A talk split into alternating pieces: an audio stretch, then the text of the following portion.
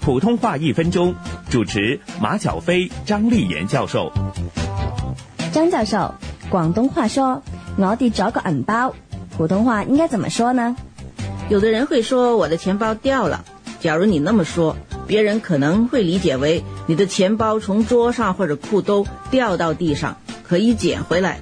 其实不见了，更常用的普通话的说法是丢，比如说丢脸或者丢人，表示没有面子。丢弃或者丢掉，就表示抛弃。